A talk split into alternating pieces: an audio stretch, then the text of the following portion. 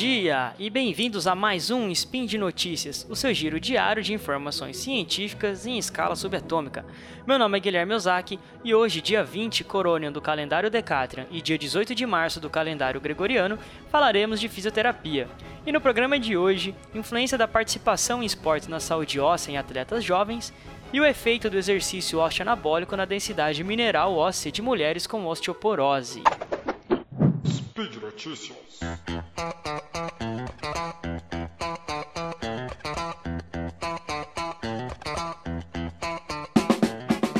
O tecido ósseo ou osso é um tecido dinâmico que se remodela por toda a vida, de acordo com o estresse ao qual ele é submetido.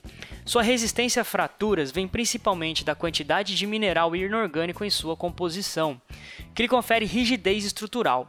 Esse mineral inorgânico é sintetizado no osso na forma de cristais de hidroxiapatita, formados por cálcio e fosfato.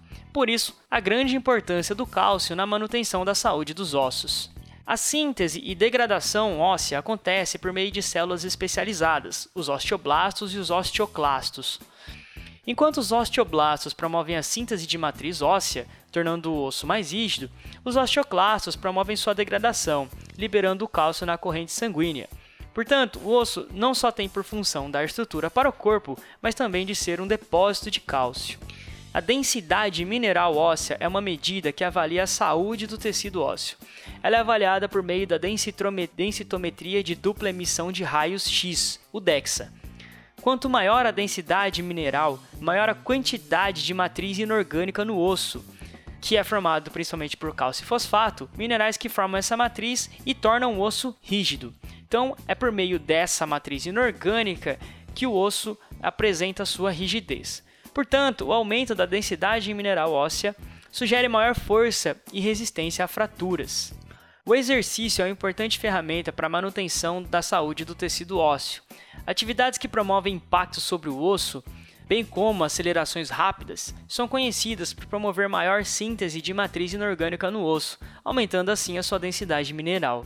Desta forma, foi realizada uma revisão de artigos que avaliaram a densidade mineral óssea de participantes de diferentes esportes na segunda e terceira década de vida. Foi verificado que atividades com grande impacto sobre as articulações estão mais relacionadas a uma maior densidade mineral óssea. Além disso, a participação em atividade física demonstrou-se importante na manutenção dos benefícios do esporte. A densidade mineral óssea é menor em ex-atletas do que em participantes que continuaram a prática esportiva, embora a densidade mineral óssea seja maior em praticantes de esporte e em ex-atletas do que em quem nunca participou de nenhuma atividade física regular. Os autores concluíram que atletas entre 10 e 30 anos que participaram de esportes de impacto têm maior densidade mineral óssea e melhor geometria óssea. Esportes sem impacto, como ciclismo e natação, não apresentaram associação com aumento da densidade mineral óssea. E participação em atividades físicas de endurance, como corridas e ciclismos de longas distâncias, estão associadas com uma redução da densidade mineral óssea. Portanto, esportes com alto impacto são recomendados para melhora da saúde óssea em atletas jovens.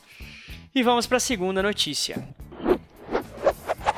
Na notícia anterior, vimos a importância da atividade física na manutenção da saúde óssea. Nesse segundo artigo, os autores avaliaram as alterações nos ossos de um programa de atividade aeróbia, anaeróbia e a combinação de ambos no que os autores chamaram de treino osteoanabólico. Na pesquisa foram avaliadas mulheres com osteoporose, que é uma doença com grande prevalência mundial, afetando aproximadamente 200 milhões de pessoas pelo mundo e em torno de uma a cada três mulheres. A osteoporose é caracterizada pela redução importante da matriz inorgânica do osso, reduzindo sua densidade mineral e tornando o osso frágil e suscetível a fraturas. É uma doença que afeta principalmente mulheres após a menopausa devido às alterações hormonais.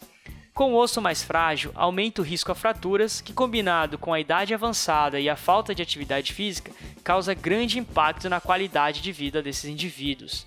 Nesse sentido, o exercício físico apresenta importante papel na osteoporose, não só por melhorar a densidade mineral óssea, mas também por reduzir o risco de quedas, melhorar o equilíbrio e agilidade e melhorar a força e massa muscular. Fisiologicamente, a resposta ao exercício é dependente da intensidade, duração, tipo e frequência do exercício.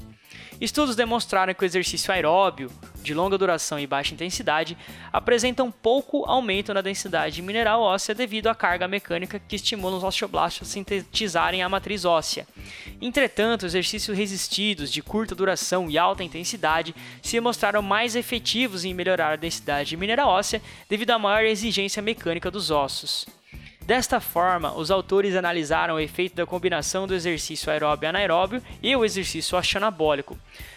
Foram utilizados participantes com osteoporose que realizaram exercícios, esses três protocolos de exercícios, três vezes por semana, por seis semanas. E apesar de todos os protocolos apresentarem um aumento na densidade mineral óssea, o grupo que realizou o exercício osteanabólico apresentou uma melhora superior aos demais protocolos. E por hoje é só. Lembre que todos os links comentados estão no post, post e deixe lá também seu comentário, elogio e crítica.